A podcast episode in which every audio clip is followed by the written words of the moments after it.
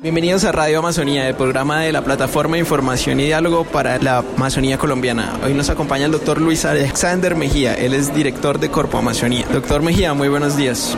Afectuoso saludo para este importante medio de comunicación liderado por jóvenes que son activos en el tema del manejo del ambiente. Muchas felicitaciones. Doctor Mejía, acabamos de salir del debate de control político contra la deforestación. ¿Cómo le pareció este debate? Magnífico porque se puso sobre la agenda nacional la posibilidad de que la deforestación que es un drama de Colombia, no solo sea un tema solitario y lejano de las autoridades ambientales, llámese Ministerio de Ambiente, sector ambiental o corporaciones autónomas regionales o de desarrollo sostenible, sino que estuvo presente el Ministerio Público, estuvo presente las fuerzas militares, toda la Comisión Quinta coadyuvó para que esto sea o sobresalga dentro del interés nacional. La cooperación también estuvo presente, entonces eso nos da eh, la certeza de que es un tema que comienza a desarrollarse desde diferentes ámbitos porque es una consecuencia no solamente de, falta de institucionalización, de la pequeñez del Estado, sino también de un abandono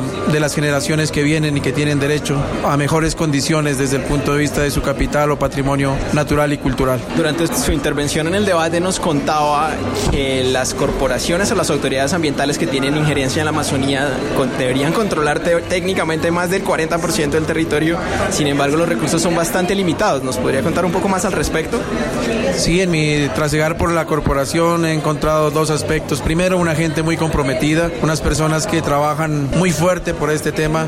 No obstante, la falta de personal y de recursos económicos, como mencionaban los senadores, en un área tan gigante, es el 22% de toda la superficie continental del país. Estamos hablando que las dos corporaciones, la del nororiente de la Amazonia y la de Corpo Amazonia, prácticamente son la mitad del país. El país debería legislar sus políticas públicas, sus concreciones y sus acciones pensando en la Amazonia. Sabemos que la mayor cantidad de la población está en el territorio de los macizos, de la zona andina, parte de la Orinoquía, pero definitivamente lo que más tiene Colombia es Amazonía y debemos creo que pensar desde ese punto de vista y que está amenazada y que eso amenaza también la seguridad de la provisión de agua, pero también del clima de Bogotá, por ejemplo, de las grandes ciudades de este país y del mundo. ¿Cómo podríamos hacer más evidente la relación entre la Amazonía y el resto del país? Primero escuchando un poco más al sector académico, al sector ambiental, a los activistas, a los medios de comunicación que tienen este énfasis, a las personas que tienen ya esto en una forma de vida, en un proyecto de vida ambiental y a otros países cómo han superado estos temas. Pienso que llegó el momento de hacer un quiebre necesario, no solamente porque es un esnovismo, está de moda, sino porque está en juego nuestra supervivencia y la supervivencia de las personas que nos suceden, nuestros hijos y los hijos de estos. Nos encontramos en el Congreso de la República. Para terminar, ¿cuál sería su mensaje a los congresistas? Pienso que hay un símbolo, el árbol. Desafortunadamente en San Vicente del Caguán lo encontramos cortado y